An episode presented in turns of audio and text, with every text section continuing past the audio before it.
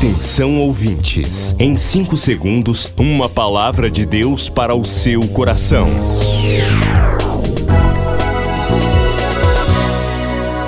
No ar, o Ministério Amigos da Oração e o seu devocional Meu Dia com Deus. Olá, meus irmãos, a paz do Senhor. Sou o pastor Rui Raiol. Hoje é segunda-feira, dia 2 de outubro de 2023.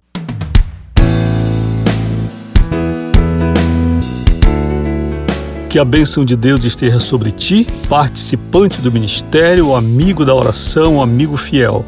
Que o Senhor ponha em tuas mãos recursos para você, com alegria, poder separar o que tem proposto diante do Senhor em aliança para entregar a Ele através deste ministério. O Senhor te abençoe poderosamente. Lembrando que o escritório está funcionando na Travessa Nina Ribeiro, amigo, amiga da oração, faça uma visita para gente. Diariamente, o escritório está aberto de segunda a sábado para receber sua visita. Se você está atravessando um momento difícil, compartilhe com a gente, porque queremos, de algum modo, te trazer uma palavra. Quero deixar com você um trecho da mensagem que pregamos ontem no culto especial. Se você não ouviu, ouça agora e compartilhe com alguém. Se ouviu, ouça novamente, pois Deus quer falar contigo. A leitura de Isaías 38. Naqueles dias, Ezequias adoeceu de uma enfermidade mortal e veio a ele o profeta Isaías, filho de Amós, e lhe disse: Assim diz o Senhor Põe em ordem a tua casa, porque morrerás e não viverás. Então virou Ezequias o seu rosto para a parede e orou ao Senhor e disse: Ah, Senhor, peço-te, lembra-te agora de que andei diante de ti em verdade com coração perfeito, e fiz o que era reto aos teus olhos. E chorou Ezequias muitíssimo. Então veio a palavra do Senhor a Isaías, dizendo: Vai e dize a Ezequias Assim diz o Senhor, o Deus de Davi, teu pai: Ouvi a tua oração e vi as tuas lágrimas, eis que acrescentarei aos teus dias quinze anos, e livrar-te-ei das mãos do rei da Assíria, a ti e a esta cidade, e defenderei esta cidade. E isto te será da parte do Senhor, como sinal de que o Senhor cumprirá esta palavra que falou. Eis que farei retroceder dez graus a sombra lançada pelo sol, declinante no relógio de Acás. Assim retrocedeu o sol os dez graus que já tinha declinado. O escrito de Ezequias, rei de Judá, de quando adoeceu e sarou de sua enfermidade. Queridos, esta é uma palavra muito profunda e que retrata uma cena interessante e uma cena que contém muitos elementos, até vamos dizer, elementos que contrastam. Se vai de um momento ao outro. Isaías chega ao rei Ezequias, rei em Israel, estava doente de uma enfermidade mortal. A Bíblia diz que Ezequias tinha uma ferida e uma ferida mortal, nós podemos imaginar algo muito sério. Talvez um câncer de pele, uma erisipela putrefeita, alguma coisa muito grave, uma leishmaniose, um tipo de lepra, enfim, era uma enfermidade que comprometia toda a vida, era uma doença gravíssima.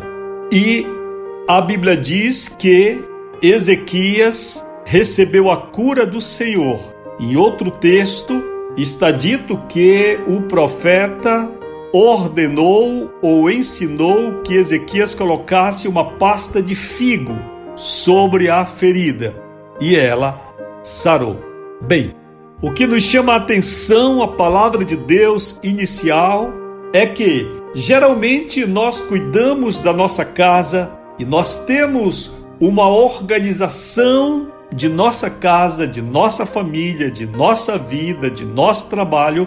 E quando fazemos e vivemos assim, é exatamente para vivermos. Nós colocamos a nossa casa em ordem para viver. Uma pessoa arruma a sua casa para que esteja bem arrumada e assim possa passar o dia e a noite. Nós preparamos comida, levamos criança para a escola para que vivam os seus dias e assim é uma rotina, a rotina da vida. Mas é interessante que quando Deus fala através do profeta a Ezequias, a palavra é: põe em ordem a tua casa, porque morrerás. É muito interessante a visão de Deus, meus irmãos. Às vezes nós queremos viver de modo irresponsável e achando que quando a nossa vida terminar, tudo estará terminado e cada qual siga seu destino.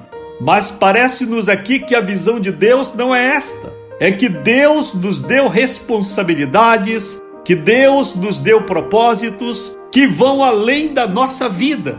Nós inferimos desta escritura que Deus é tão organizado e tão responsável e tem propósitos através da nossa vida que não se acabam com a nossa existência, mas vão além, pois morrendo Ezequias, Deus desejava que a casa dele estivesse em ordem, e certamente isso era para que ele morresse, mas para aqueles que sobreviveriam a ele pela descendência, pela política, pelo palácio, pelo povo, pela religião que ele governava também e influenciava. Deus deseja que a tua vida e a minha vida sejam de tal maneira úteis a Ele que, mesmo quando terminar a nossa respiração, pessoas ainda sigam o nosso trabalho, vivam segundo a ordem do que fizemos, e nossas obras, e nosso testemunho, e nosso legado, e nossa responsabilidade possam passar para as gerações seguintes.